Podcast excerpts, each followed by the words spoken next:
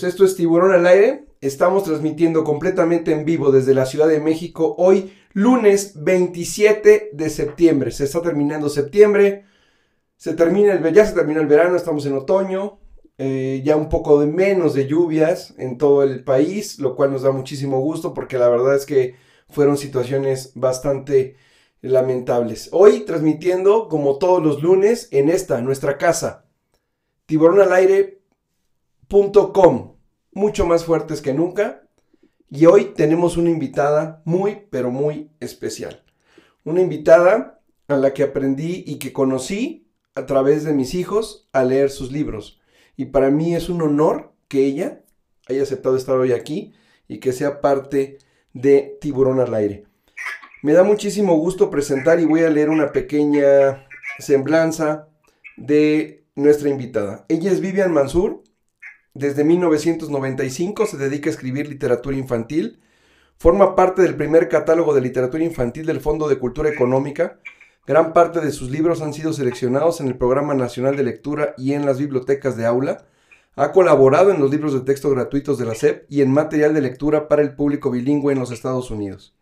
Algunas de sus obras son El peinado de la tía Chofi, el enmascarado de lata, familias familiares, fuiste tú, que ese por lo menos, ese le encantó, ese le encantó a mi hijo, la decisión de Ricardo, la vida útil de Pillo Polilla, los cinco guantes, había una vez pero al revés, libros imposibles, los últimos de la lista, viviendo al filo, entre otros.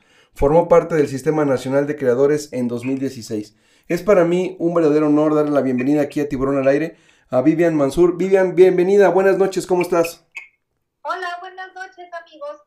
Muy contenta de estar aquí en contacto a través del ETE con todos tus radioescuchas, tiburones, acuáticos y terrestres. Muchísimas gracias, Vivian. Y te voy a hacer la pregunta que le hago a todos nuestros invitados. Ya leí una semblanza tuya, pero me encantaría escuchar en la propia voz de Vivian quién es Vivian Mansur.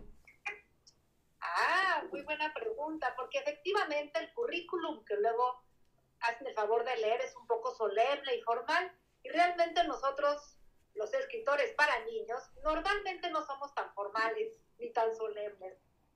En siete les voy a compartir quién es Vivian Mansur. Bueno, les voy a decir que soy una persona que duerme mucho, que solo se habla, solo se habla de español, nunca he visto un muerto, eh, nunca he escalado una montaña, nunca he visto de cerca un correcaminos, y bueno, finalmente eh, con los libros, de algún modo increíble, hago todas las cosas que no suelo hacer normalmente.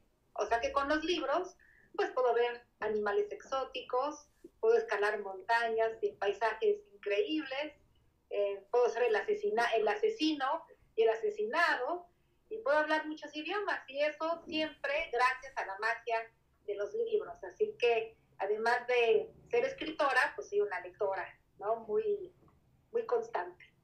Vivian, platícanos cómo, cómo inicia el gusto por la lectura. Es decir, ¿en qué momento decidió Vivian escribir? Y después, ¿en qué momento decidió escribir para los niños? Bueno, déjenme contarles, Orlando y amigos, que pues en mi época había muy poca eh, variedad de cuentos para niños. Estaban los libros clásicos que todos conocemos, La Cenicienta, Pinocho, libros de princesas y dragones, todo estaba muy bien, pero hacían falta, por lo menos en mi época, pues libros que tuvieran que ver más con el mundo cotidiano al que yo me enfrentaba. En ese entonces, pues no había muchos libros que hablaran sobre la escuela, sobre cuando algún niño te rompía el corazón, cuando alguien te hacía bullying o acoso en las escuelas. Todo estaba muy bien, pero era poco lejano de mi vida cotidiana. Entonces yo decidí que cuando fuera grande iba a escribir los libros que a mí me hubiera gustado que existieran cuando yo era niña. Y fíjense que desde que empecé a escribir sentí una gran satisfacción. Yo creo que escribo porque a la primera persona que le causa placer escribir es a mí. Así que Ojalá todos tus radioescuchas y tiburones se animen a escribir aunque no quieran ser escritores. Poner siempre en palabras lo que uno imagina, lo que uno siente, lo que a uno le gustaría que sucediera, da una sensación muy bonita en el corazón. Así que ojalá todos el día de mañana compren un bonito diario y se animen a escribir en él. Vivian, ¿en qué momento marcas la línea de, ok, voy a escribir para niños, pero ¿cuál es la línea? Digamos, si habría que definir cuál es el estilo de Vivian Mansur para literatura infantil, ¿cuál sería tu estilo? bueno, en general yo creo que soy una escritora eh, muy ligera, muy antisolemne, eh, humorística, aunque a veces el humor tiene una parte eh, un poco filosa. A veces no a todo el mundo le gusta el humor, a veces no todo el mundo se ríe con los chistes, pero debo de decir con satisfacción que en general mis libros reciben muy buena acogida, no solamente en México, sino en otros países. Y eso es increíble, finalmente el humor es una pulsión que nos contacta muy bien con otras personas, así como también hay otros colegas que a lo mejor manejan pues la ternura o el terror o el romance. Yo creo que con lo que yo me conecto muy bien con los lectores es con el humor.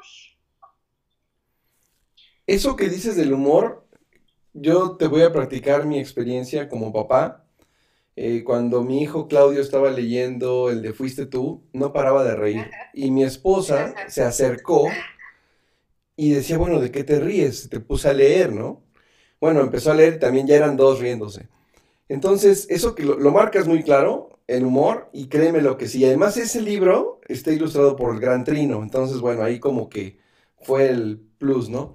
Entonces, Vivian, tú decidiste escribir para niños porque querías los libros que tú no encontrabas. Hoy, hoy, ¿cómo ves la literatura infantil? ¿Ves muchas más opciones? Sigue, eh, falta mucho por hacer.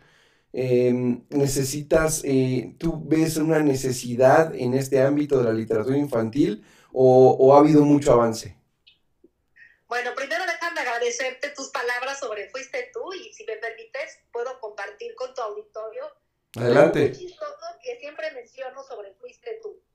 La primera vez que escribí ese cuentito, se lo mostré a una persona y esa persona me dijo, ¡Eh! pero ¿cómo vas a poner la palabra pedo? Porque han de saber nuestros radioescuchas que el cuento, como tú sabes, el protagonista es un perro. Es correcto. No un perro, sino un perro. Entonces, cuando yo escribí esa, ese cuentito, me decían, no, no le pongas la palabra pedo.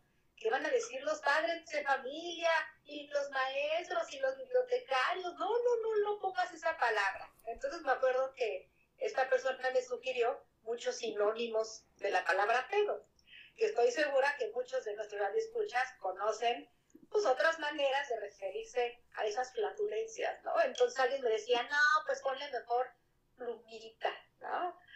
No, pues mejor ponle en pun, ¿no? O gasecito. Entonces me daba mucha risa porque yo pensaba, no, la palabra correcta es pedo.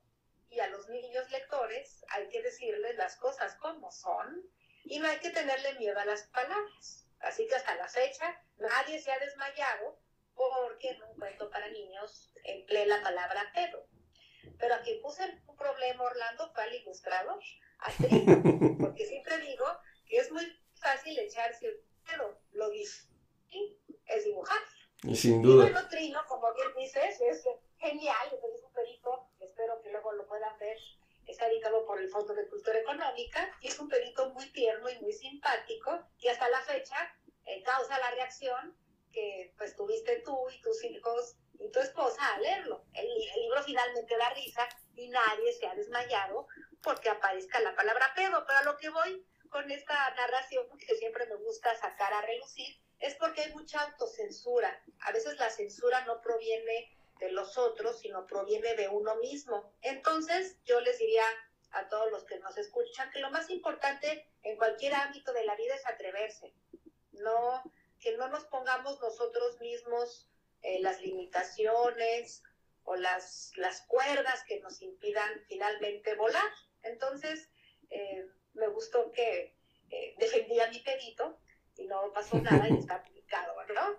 Y bueno, la literatura infantil, debo decir que pues pasa un buen momento. En México hay muchos colegas muy, muy talentosos yo he tenido la suerte de ir a otros países, bueno, cuando se podía viajar, ¿verdad? A otros países. Y la verdad les digo que yo de repente escuchaba pues a la literatura española y la literatura francesa y la inglesa y hay pues sí hay pues muchos autores destacados, pero yo siempre contrastaba con lo que hace, por ejemplo, pues Toño Maltica o Jaime Alfonso Sandoval o Monique Cepeda. Y yo decía, pues están al mismo nivel y hasta a veces hasta mejor. Entonces yo creo que la literatura mexicana está en un muy buen momento. Ahorita, claro, un poco alicaída como todos, pues porque no ha habido ferias, porque ha habido pocos encuentros en las escuelas, las librerías estuvieron cerradas casi todo el año pasado. Pero bueno, espero que este año todo se reactive un poco a poco y que bueno, una gran demostración de la pandemia fue que los libros son una gran compañía, una compañía que nos dio confort, que nos dio consuelo, que nos entretuvo y que eh, pues debe seguir presente en todas las pues, en las casas, ya sea a nivel de papel o a nivel digital, como también sucedió mucho, ¿no? Que hubo descargas, que antes no había tantas en los, en los dispositivos, pero también hubo compras en papel. Entonces, eh, pasa un buen momento la literatura mexicana. Anímense, por favor, regresar a las librerías. Hay una oferta increíble, como les les decía yo, en mi época pues no había tanta variedad de formatos, de colecciones, de ilustradores, de técnicas. Así que anímense a ir con sus hijos, así como uno va a los autoservicios o va a las tiendas de ropa, pues que también la librería sea una ruta obligada para pues ir el fin de semana y dejarse tentar por lo que ahí van a encontrar. Yo siempre digo que tanto en las ferias como en las librerías, pues nunca van a encontrar pornografía ni cosas inapropiadas. Dejen que los niños elijan lo que ellos quieran leer. Si el niño quiere dinosaurios, no empecemos a decirle no, ya compra otro tema. Si el niño quiere dinosaurios, déjenlo que lea dinosaurios. Y si el adolescente quiere comprar cómics o libros ilustrados, déjenlo. El chiste es que ellos, como lector, también aprendan a equivocarse, a elegir, a investigar y a adentrarse, como les digo, a, pues a un mundo de títulos, pura que les va a dejar siempre una satisfacción. Así como a mí me daba mucho gusto inventar y escribir, leer también da un goce muy especial. Creo que, los, ya en mi caso personal, los libros me han servido para pensar, pero también para dejar de pensar. Me ha servido para pensar cuando he tenido, pues, textos muy profundos, muy cuestionables, eh, muy interrogativos con tu esencia, pero también es muy divertido, pues, leer justamente para escaparse un poco de la cotidianidad, como justamente pasó en la pandemia. Uno a veces quería pues ya no escuchar tanto las noticias tan terribles ni lo que estaba pasando, y uno quería quizá leer algo justamente para alejarse de la tragedia, y también yo digo que pues es una postura muy válida de cualquier lector. Vivian, antes de la, siguiente pregunta, ahí me llamó la atención algo, dijiste eh, con el tema del pedo, eh, lo defendiste, salió, se ilustró, te decían que no porque íbamos a meter ahí en un aprieto a muchas personas, quizá en la lectura o gente que se podía espantar. Pero yo creo que hoy más que nunca, después de año y medio, debemos de dejar de subestimar lo que un niño puede entender y cómo entiende las cosas. En este caso, la palabra pedo es algo tan coloquial que puede estar en cualquier casa, en cualquier momento. Pero, y luego dijiste, si quieren leer dinosaurios, dejémoslo. Es decir, debemos de darles, hoy en una librería es toda una experiencia, la verdad es que son espacios increíbles. Yo por lo menos comparto mi experiencia como papá. Mis tres hijos entran y, el tema es cuáles dejamos, ¿no? Eh, a lo que voy es, debemos de darles esa libertad a los niños y dejar de subestimarlos también en el tema de la lectura, ¿no es así? Por supuesto. Fíjense que mi papá era un gran lector. Entonces, justamente nuestros paseos habituales los domingos era comprar libros en un autoservicio, que antes vendían libros en una tienda que ya no existe, llamada Aurrera, y también íbamos a las librerías de viejo del centro, donde los libros eran más económicos. Y yo recuerdo que él me permitía comprar lo que yo quisiera. Y yo, claro, elegía por los títulos, de repente, o por las portadas, que dicen que es lo que uno no debe de hacer. Y de repente, bueno, había sorpresas agradables o desagradables. Pero él nunca, fíjense, nunca me, me orilló o, me, o revisaba lo que yo elegía. Él tenía plena confianza, yo creo que, pues, en una librería siempre había cosas positivas, ¿no? Eh, entonces, efectivamente, ahorita las librerías son lugares muy bonitos, las bibliotecas, por ejemplo, a veces también un poco olvidadas. Y las librerías, además de brindar el, ahora sí que la experiencia de la persona que busca, luzmea en los anaqueles, también hay sesiones de cuentacuentos, que también es algo muy bonito. Sesiones gratuitas donde la gente puede asistir eh, sábados o domingos y que también los niños se enamoren de la oralidad, así como la palabra aterriza en, los cuentos de manera maravillosa, también la palabra por sí sola, la oralidad y la narración, tiene el poder de hipnotizar a todo el mundo. Entonces también fíjense en, es un buen consejo que les doy, fíjense en los horarios de las librerías que a veces tienen estas actividades gratuitas. Y, y la narración es un oficio muy antiguo, Orlando. Dicen que además de la caza y la recolección en la época prehistórica, realmente uno de los oficios más viejos del mundo era la narración, porque todos los hombres prehistóricos se sentaban alrededor del fuego y alguien intentaba explicar el universo, eh, la génesis del mundo, a través de una narración. Entonces, estas dos maneras de comunicarnos, por escrito o de manera oral, se complementan y hacen que los niños también se den cuenta que jugar con las palabras es maravilloso, ¿no? Y que tienen un poder increíble en las palabras, en el lenguaje, un poder que son, ¿no? De poder expresarnos, protestar, quejarnos, maravillar, fantasear, y solo por las palabras, solo por un, cúmulo de letras combinadas que nos permiten pues, exponernos, cosa que los animales no tienen los animales podrán comunicarse, pero siempre lo hacen de manera pues un poco elemental y rústica. Ellos no juegan con los ladridos ni inventan palabras nuevas, ¿no? Tienen señales muy elementales. Entonces, pues aprovechemos que somos seres eh, hablantes, pues para poder hacer uso de esta maravilla que es el lenguaje. Vamos a regresarnos un poquito, Vivian, y te voy a preguntar, esto la verdad es que fue increíble lo que nos acabas de decir y nos deja mucho más claro lo que es un niño en la lectura. Em, ¿Cómo Vivian siente la necesidad o cómo identifica la necesidad, la necesidad de escribir un libro? Em, ¿Me puedes repetir un poco la pregunta? Sí, creo que se cortó un poquito. Te preguntaba, Vivian, ¿cómo, ¿cómo identificas como escritora la necesidad o el momento, la inspiración para empezar a escribir un libro? ¿Cómo se da ese proceso? Bueno, los escritores siempre estamos en la cacería de ideas, siempre estamos un poco alertas, ¿no? Con las bien paradas para ver qué sucede a nuestro alrededor. Entonces, de repente, la inspiración puede surgir de una fotografía, de un diálogo, de, algún, de algunas personas que estén charlando en el metro o en la en la fila de las tortillas, o de repente uno observa algún niño con, unos, una carita simpática y uno decide que va a utilizar esa fisonomía para algún cuento. Eh, ya ven que esta inspiración surgió hasta de un mal olor que apareció en mi casa, por ejemplo. Pero yo creo que más que todo eso, son las ganas de compartir con alguien un mundo personal.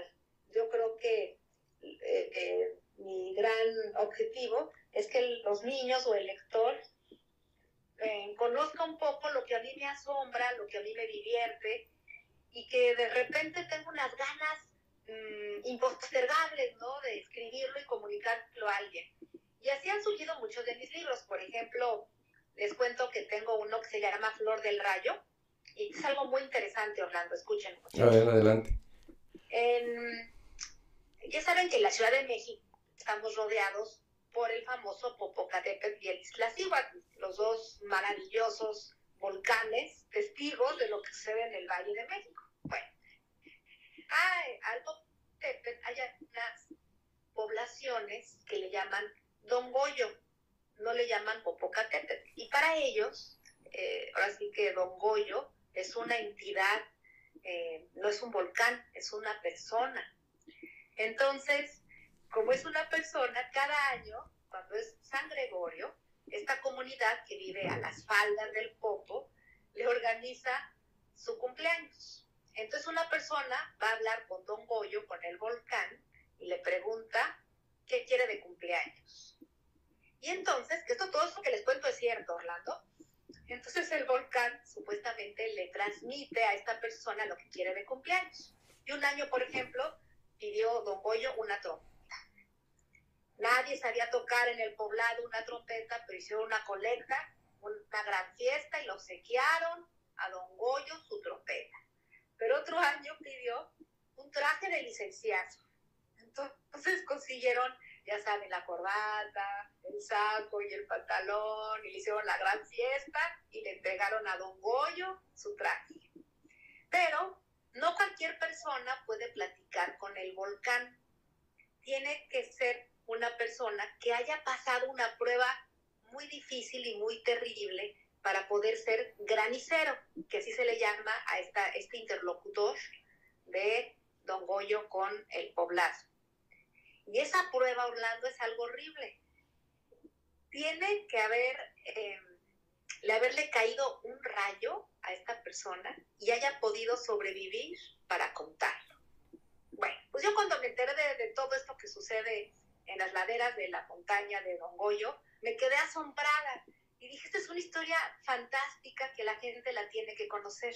Entonces investigué mucho, por supuesto, y con toda esta información que es real, yo inventé una historia.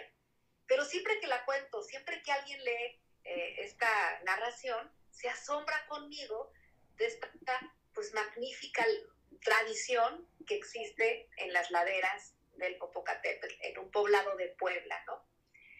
Entonces, se van a reír porque también el granicero platica con eh, la mujer dormida, con el Islasíbatl. Y como es una deidad femenina, le llaman la volcana, y supuestamente el día del cumpleaños del Islasíbatl, ella pidió ropa interior femenina. Entonces, todo tiene hasta, hasta congruencia dentro de toda la tradición, ¿no? Y bueno, ya no les platico más porque es una historia que yo le agregué pues ahí ficción, pero como les cuento, está basada en un hecho que me asombró. Entonces, el escritor yo creo que quiere compartir con su público, con su lector, pues cómo ve el mundo, cómo lo siente, cómo le asombra, cómo lo descifra, cómo lo trata de entender. Y a veces el lector comparte este asombro o a veces no, que también esa es una apuesta que uno como escritor hace. Y debes de confiar en que ese asombro va a causar empatía o va a coincidir con el gusto del lector. ¿Es correcto? Es una apuesta, por supuesto. Como dicen, es una, un mensaje en una botella que uno arroja al mar. Y habrá quien lo reciba y lo lea y que responda a ese llamado y habrá quien no. Aunque en general debo de decir que siempre me ha ido muy bien, ¿eh? No, va a sonar muy presuntuoso, pero es la verdad, ¿no? En general eh, mis cuentos han tenido muy buena acogida. Yo creo que es porque están hechos con sinceridad, que yo creo que eso es importante. A veces los profesores o algunos lectores adultos intentan buscar moralejas en los libros para niños, ¿no? Quieren buscar a fuerzas una enseñanza muy obvia, un mensaje ecológico. Eh, y a veces, claro, el texto quizá aborde estos temas, pero en principio la literatura debe de ser eh, sin trampas, ¿no? Deben de narrar una historia y si en esa historia se desprende algún mensaje, alguna reflexión, está muy bien, pero en principio no debe de estar encaminada desde su creación a un objetivo didáctico. ¿Y saben por qué, Orlando? Porque finalmente el acto de leer por sí mismo pues ya entraña una enseñanza. Cualquier niño que se sienta a leer un cuento para niños, ya el solo hecho de leer y de tener este ejercicio de abstracción con las palabras, pues ya es una ventaja, ya no necesita que necesariamente salga este, aplicando una moraleja que haya leído en el libro en su vida cotidiana. A veces sí lo hará, quizá, pero que ese no sea el objetivo primordial. Vivian, justo en este momento te voy a hacer una pregunta que también le hablo a todos los invitados aquí de Tiburón al Aire. Hablábamos de cómo identificas como, como escritora esa historia, ese personaje, esa situación que te causa asombro. ¿Qué le dices a los jóvenes que quieren ser escritores? No solo de libros infantiles, sino escritores. Ah, ¿Qué les dices? ¿Cuál es, ¿Cuál es ese mensaje de una escritora exitosa, y lo decimos como es, y que tiene varios, muchos libros, muchos libros, que han dejado y han trascendido en algunas ya generaciones y que tienen estas, eh, esta, porque no solo tienes libros en los que te ríes, también tienes unos libros en los que van dirigidos a otros, a adolescentes quizás, en momentos complicados. Eh, ¿Qué les dices a los jóvenes, Vivian? Ah, bueno, así es. Fíjate que efectivamente el público infantil y el juvenil es muy diferente. Eh, cuando se hacía la feria de libro infantil y juvenil en la Ciudad de México, se acercó un muchacho a decirme que pues, él se sentía fuera de lugar en una feria de libro infantil y que él sentía que los temas eran demasiado, ahora sí que lejanos a la complejidad del mundo adolescente. Y me lo dijo y, y me quedé pensando que tenía razón, ¿no? Y de hecho este muchacho agregó diciendo que los libros eran muy fresas, ya sabes, ¿no? La expresión esta de, ¿no? de un mundo edulcorado. Y pensé, tiene razón, aunque claro, un adolescente puede disfrutar un, libro infantil, también es cierto que esa etapa tan complicada que luego todos pasamos, pues requiere quizá otro tipo de profundidad en los temas. Entonces yo les diría lo siguiente. También para poder escribir bien tienes que leer mucho. ¿Por qué? Porque uno como, como escritor está leyendo el trabajo de otros, uno se da cuenta de las estrategias que usa el escritor, cómo emplea las palabras, cómo emplea el ritmo. Realmente los libros son em, nuestras herramientas de trabajo, eh, nuestro laboratorio. Entonces no me gusta que algunas personas quieran ser escritores nada más creyendo que va a salir muy fácil sin antes haber leído a los grandes, a los clásicos, o, o, no, o no necesariamente, pero que hayan leído mucho, pues para que entiendan las potencialidades del lenguaje, ¿no? Y ya, además de haber pasado esa etapa lectora muy intensa, que busquen, por ejemplo, si ya quieren publicar, hay muchos concursos abiertos al público donde eh, pide que sean, por ejemplo, adolescentes o jóvenes quienes manden los manuscritos. Y yo les puedo decir que esos concursos son muy honestos, porque de hecho mi primer libro que publiqué fue gracias a un concurso abierto eh, que ya ese concurso desafortunadamente ya no existe, pero que gracias a él pude publicar mi primer libro y yo no conocía ni al juez ni a los que revisaron e hicieron la dictaminación, así que yo siempre digo que quien quiere escribir, primero que lea mucho y después que se anime a buscar en internet estos concursos abiertos al público y quizá ganan y quizá por ahí surge un escritor. Porque antes antes de los concursos uno mandaba su manuscrito a las editoriales y podía pasar mucho tiempo antes de que los leyeran, ¿no? A lo mejor se acumulaban, ¿no? En, en una mesa muchos manuscritos, una gran pila de gente que quería publicar. En cambio, en los concursos siempre hay un grupo de dictaminadores o de jueces que están obligados a leer todas las colaboraciones. Entonces yo les diría mucho eso. Y ya si no quieren ser escritores y nada más quieren, ahora sí que soltar todas las emociones que tienen acumuladas como adolescentes, que lo hagan. Escribir también da un gran alivio y sobre todo en esas etapas que uno tiene acumuladas muchas intensidades, muchos dramas. Entonces escribir también les va a dar mucho sosiego. Entonces es lo que yo diría en conclusión. Primero leer mucho, disfrutar mucho la lectura de otros grandes escritores para que, ahora sí que uno como oficio intente también eh, pues conocer los alcances del lenguaje y por otra parte, eh, pues investigar sobre concursos, ¿no? Es lo que yo haría. ¿Cómo empiezas a escribir un libro, Vivian? O sea, entiendo tu, tu técnica, ya lo platicaste, pero vamos a pensar que mañana tengo ganas de escribir un libro. ¿Por dónde empiezo? Primero hablando, lo que tienes que hacer es comprarte una libretita chiquita y tenerla en tu coche o en tu bolsillo de tu pantalón o en una bolsa. Y que la tenga siempre, Orlando, porque todo empieza siempre con una idea en un papelito, a, lápiz o a pluma. Em, entonces uno siempre cree que al día siguiente se va a acordar de la gran idea que tuvo, pero eso no es cierto. Entonces si tú la apuntas, apuntas, no sé, el diálogo, un diálogo que te, que te cause gracia, o una reflexión, o una idea, aunque sea incompleta, ya empezaste a hacer algo, ya empezaste a hacer algo. Después lo que yo diría es que, por ejemplo, si quieres escribir sobre perros,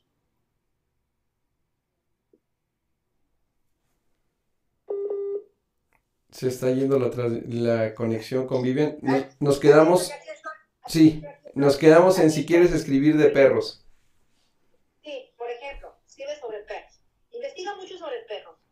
Sobre em, análisis científico sobre perros, sobre razas de perros, sobre canciones de perros, sobre em, hechos simpáticos sobre perros. Porque entre más investigación tengas sobre un tema y entre más diversa sea esa investigación, tu narración va a ser más fidedigna, o sea, va a ser más realista y va a estar enriquecida por, muchos, por muchas fuentes. Entonces también ese es un buen consejo que les doy a todos los que nos escuchan. No importa si es para hacer un trabajo de la escuela o si quieren escribir un, un texto o un ensayo. Entre más investiguen, tienen más cartas con las cuales jugar como si fueran naipes. Y entre más combinaciones tengan de información de muchos tipos, mejor les va a salir su narración. Y esto te los cuento porque efectivamente yo escribo un libro sobre un perro, Laika, la famosa perra que fue al espacio, la perrita. Entonces tuve que investigar mucho, mucho, mucho, y al investigar se me ocurrieron muchas ideas y también muchos asombros, como platicaba yo anteriormente.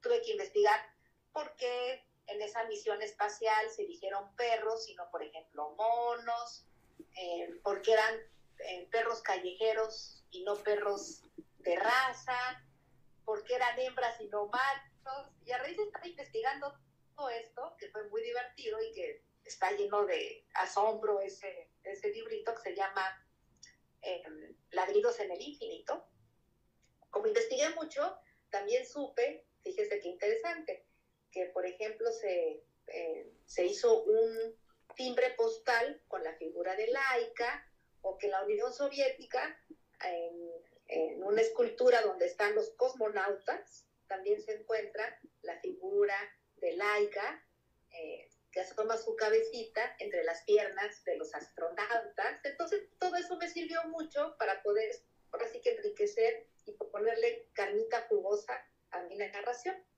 Entonces todo empieza, como les digo, con una idea, con una palabra, con un diálogo en una libretita. Y ya después, claro, uno desarrolla la historia, ya se mete en la computadora, ya empieza el trabajo fino, ¿no? la, la cocción del, del relato, que no sea repetitivo, que sea muy ágil, que el lector esté interesado en continuar la lectura, porque lo peor que le puede pasar a un escritor es que el lector te abandone en la tercera página. Entonces tienes que ser como un cazador de la atención del lector y atraparlo y no dejarlo ir, ¿no? Entonces uno tiene, como les digo, que pues trabajar mucho el texto para que cumpla ese cometido, ese cometido, ¿no? Vivian, ¿qué consejo le das a los papás para iniciar el hábito de la lectura en los niños? Lo decías hace rato, si quieren dinosaurios, dinosaurios, pero no sé, ¿hay algún, alguna técnica? alguna situación, algún tiempo diario, eh, cómo guiarlos, o sea, no sé, llevarlos obviamente ahora que ya se puede un poquito más a las librerías, que vean la librería como ven la juguetería, ¿no? Entonces, eh, ¿algún consejo, Vivian, a los papás? Bueno, a los papás sí les diría que tienen que aprovechar que si no son lectores, se animen a leer con sus hijos, porque sucede mucho, bueno, yo tuve un papá lector, pero no todos los papás son lectores que ahorita se animen a leer con sus hijos, porque como te digo, los formatos ahora son muy, muy bonitos, muy fáciles de leer, los capítulos son cortos, y yo sí creo que eh, quizá el, el, niño cuando sea grande no se va a acordar de que, ay, papá Orlando me obligaba a comer la sopa y a lavarme los dientes. Seguramente tus hijos se van a acordar mucho de que cada tarde o cada noche se ponían juntos a leer un libro y eso va a formar parte de sus recuerdos emocionales, ¿no? Entonces, anímense a leer con sus hijos en las noches o en las tardes, eh, vuélvanse lectores, porque efectivamente el ejemplo es muy importante. Si ven que un papá lee, pues el hijo normalmente también lee. Pero si papá no es lector, lean juntos. Insisto, hay capítulos muy cortitos, formatos muy agradables, hay poesía, y pueden, hasta a lo mejor se van a descubrir que son unos grandes lectores y que son unos grandes dramaturgos e intérpretes de los personajes que encuentren en, los libros para niños. Como papá, Vivian, hay que ponerse algún parámetro en decir, vos tengo que empezar a leer eh, este autor o también me dejo esa, o, también me doy esa libertad de decir, como dijimos lo de los dinosaurios, también me doy esa libertad. A ver, estaría a ti, Orlando. ¿Tú cómo eliges libros que leen tus hijos? Fíjate que acá, bueno, obviamente revisamos lo, que más está vendiendo, esa es una. Dos, mi hijo, el mayor, ya tiene dos, tres autores que le encantan. Tres, tienen una gran maestra de biblioteca que genera una situación increíble en la lectura. Y cuatro, lo que decías hace rato de la portada, también de repente por ahí nos vemos la portada, preguntamos cuando vamos a la librería, pero esa es la pregunta, porque cuando o iniciamos o queremos aprender a ser lectores ya adultos, de repente nos marcan unos estándares muy fuertes o muy elevados. Y no sé si por ahí, por ejemplo, ¿no? No sé, nunca leas a Carlos Cuauhtémoc Sánchez, por decirte uno. Este, pero, ¿qué pasa con, así como dijiste, al niño le dejo el dinosaurio, bueno, a lo mejor quiero empezar a leer Harry Potter, ¿no? No sé, ¿qué pasa ahí, Vivian? Claro, claro. Mira, qué bueno que mencionas a los papás como tú que les permiten y les dan estas oportunidades, pero también es cierto que los maestros y los bibliotecarios de las escuelas son muy importantes, porque a veces em, en las casas ni siquiera hay un lugar especial para leer. A veces yo les digo a tus escuchas, a los tiburones que nos están, que nos están acompañando el día de hoy, piensen en dónde tienen su televisión, el lugar tan primordial que uno le da a la televisión, con su sofá, con su, con su cómoda, ¿no? Es un lugar importante en las casas de todos. Ahora yo les pregunto, ¿dónde está el espacio reservado para leer? Y a veces no lo hay, a veces en las casas no lo hay, nada más está la Biblia, como diría nuestro expresidente Peña Nieto, ¿verdad?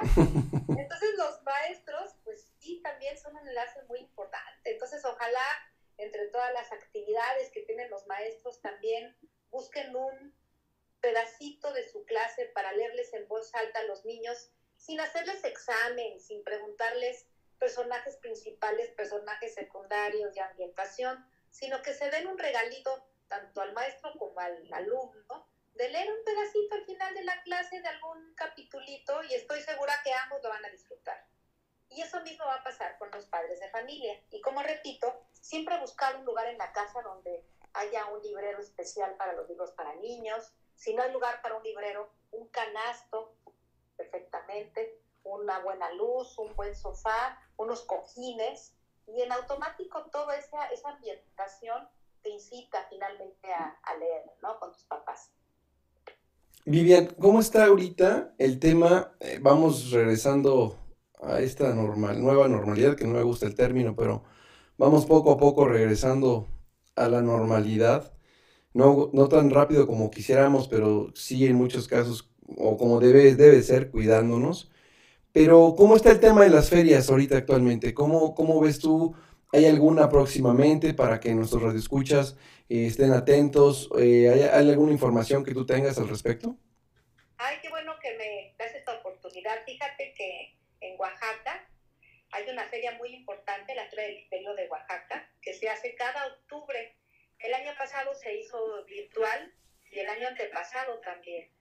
Pero este año va a haber un formato híbrido, que yo creo que eso funciona muy bien. Y poco a poco Así las ferias seguirán normalizando. En estos formatos híbridos hay una cantidad limitada de personas que van a poder asistir a esta feria de Oaxaca en espacios abiertos, con sana distancia, con cubrebocas, y también va a estar presente la transmisión virtual. Entonces, quien no se pueda desplazar, pues va a poder seguir todas las actividades de manera virtual.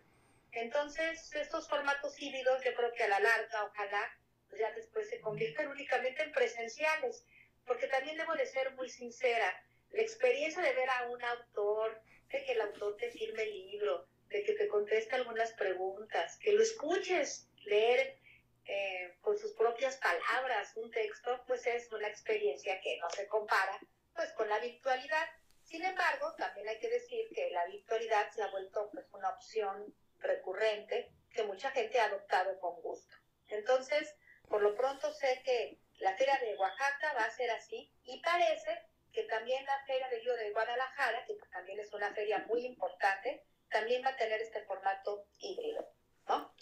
La feria, la feria más importante de México será la FIL, la de Guadalajara, ¿es esa? Así es, para sí, así es. Y en, y en su género, la Feria Infantil del Libro Infantil y Juvenil de la Ciudad de México, también, pero esa está únicamente enfocada al libro infantil y juvenil. La Feria de Guadalajara combina una parte para escuelas y para público infantil y claro, las, y los grandes bestsellers y los grandes autores para adultos. Pero estas dos son los grandes referentes de las ferias de gran formato, ¿no? Pero como te digo, también los estados han hecho esfuerzos y han hecho ferias famosas, por ejemplo, la Feria de los Mochis, la Feria de Mérida, eh, ferias en Querétaro y la Feria de, Oaxaca que, les comentaba. Vivian, ahorita que decías la experiencia de tener al autor enfrente, poderle preguntar que te firme el libro, yo además te voy a platicar rápido. Mi hijo Claudio, siete años, me preguntó, papá, ¿quién va a estar hoy en tu programa? Le dije, la autora del libro fuiste tú. No sabes la emoción que le dio. O sea, es decir, la sensación de saber que su papá iba a platicar con la autora del libro que le hizo tanto reír fue una cara de asombro, de, ¿en serio, papá? O sea, lo vio como algo increíble a sus siete años, ¿no? Y eso yo te lo agradezco porque generaste ahí un nuevo lector en el que vamos, vamos iniciando eh, este libro lo atrapó desde el principio y quizá va a otros libros de otros autores que le cuesten un poco de trabajo, pero es justo ese ejercicio como cuando vas al gimnasio que tienes que ir ejercitando poco a poco hasta darte y lograr el hábito de la lectura, ¿no? Claro, fíjate, dile a Claudio algo muy chistoso que, que mencionó en una plática Juan Villoro, otro gran autor de libros para niños y también para adultos. Él decía que cuando él era niño, él pensó que todos los autores de libros ya estaban muertos. O sea, que solo podías publicar un libro si ya estabas muerto, ¿no? Y esa es la idea que a veces uno tiene de los escritores, ¿no? De que son, pues no sé, como Voltaire o como Cervantes, gente que ya se murió y que solamente muerta ya tienes el derecho de publicar un libro. Y no es así. Finalmente, los escritores somos gente de carne y hueso y es un oficio más como cualquier otro pero bueno, agradezco mucho la emoción que le causó a tu hijito saber que ella de hoy estaría yo platicando sin parar. No, lo cual nos da muchísimo gusto. Vivian, ¿qué sigue para Vivian Mansur en cuanto a libros, actividades? ¿Qué sigue? ¿En qué ah, estás? pues por lo pronto lo de Oaxaca, que como cuento un libro conmigo y con muchas actividades relacionadas con mis libros, va a haber un encuentro con jóvenes, tengo una novela para jóvenes, un taller especial de niños en Oaxaca. Estoy muy contenta ante este, este evento en particular que se va a llevar a cabo a partir del 15 de octubre, más o menos del 15 al 25 de octubre. Cualquier cosa chequen en internet, de veras uno, ahora sí que hay mucha actividad cultural que se está reactivando poco a poco y a veces uno ni se entera de todo lo que sucede y que están, por así que esfuerzos estatales y privados pues, para seguir fomentando la cultura y la lectura, ¿no? Eso es en lo que estoy principalmente en, en este mes de octubre. ¿Un libro próximamente? Ah, siempre hay libros próximos. sí, libros y caldero, pero como les digo, finalmente es y se requiere disciplina cuando me preguntan que cuál es mi método de trabajo, pues la disciplina como en todo. Porque es muy fácil decir, bueno, pues hoy no escribo, me voy al cine, me voy de viaje, me voy a caminar, a caminar un rato y pues no, uno tiene que tomarse en serio una profesión porque es la profesión que finalmente nos, nos da de comer. No seremos ricos, no llegaremos a ninguna feria en un BMW, pero somos muy felices haciendo lo que hacemos. Entonces hay que hacerlo bien, hacerlo con seriedad y hacerlo con disciplina. Justo eso que estás diciendo ahorita es, es lo que mucho le transmito. Tengo la oportunidad de ser profesor de preparatoria y platicarle a los jóvenes eso. No todo tiene que ser con el objetivo final del dinero, sino el ser felices, tener satisfacciones. Y estoy seguro que en consecuencia vendrán otro tipo de cosas, quizá materiales, pero hay que buscar esa, esa parte. Claro, por su, qué bueno que, que se lo comentas, porque a veces bueno, los, los adolescentes y los jóvenes están muy obsesionados efectivamente con, pues, pues, con el consumo, que yo entiendo, porque también yo lo, lo, practico. Sin embargo, siempre eh, tu motor principal al elegir tu profesión debe ser darle un servicio a los demás y que tu objetivo principal no sea el dinero, porque eso finalmente no funciona. En cambio, si tú haces lo que te gusta, lo que te apasiona, el hobby que te encanta desde que eras niño, seguramente tendrás éxito, serás alguien que hace las cosas con gusto y eso causará buenos resultados. Efectivamente, debe ser horrible que tu objetivo sea efectivamente tener una remuneración económica y que finalmente hagas algo que no te llene el corazón, ¿no? Debe ser totalmente horrible. Vivian, antes de llegar a la parte final de este programa, no me queda más que agradecerte profundamente que hayas aceptado estar aquí en esta tu casa, Tiburón al Aire en nuestra casa, tiburonalaire.com. Es un honor, Vivian. Gracias por lo que haces por nuestros hijos, por los jóvenes. Gracias por tu trabajo, por tu pasión, por tu entrega y por el legado que estás dejándole a otras generaciones. Y llegó el momento, Vivian, en que te conviertes en la conductora de Tiburón al Aire y presentas la canción con la que cerramos el programa. Así que los micrófonos son todos tuyos. Y Vivian, en verdad, muchísimas, muchísimas gracias por estar hoy aquí en esta tu casa, Tiburón al Aire. musical, debo de confesar, ahorita en esta pandemia he escuchado más música que antes, ¿no?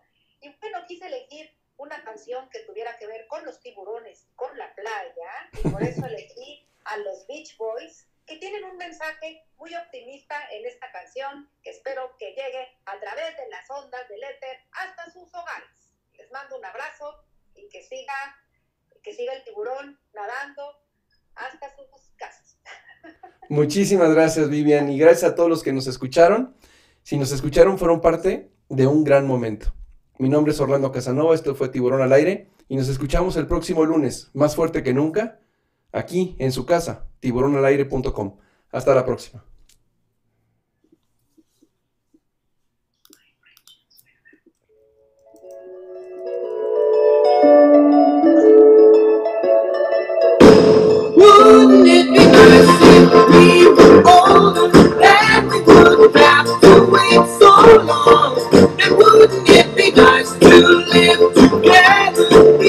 Of world where we belong? Know it's gonna make it happen better. We can say goodnight and stay together. Wouldn't it be nice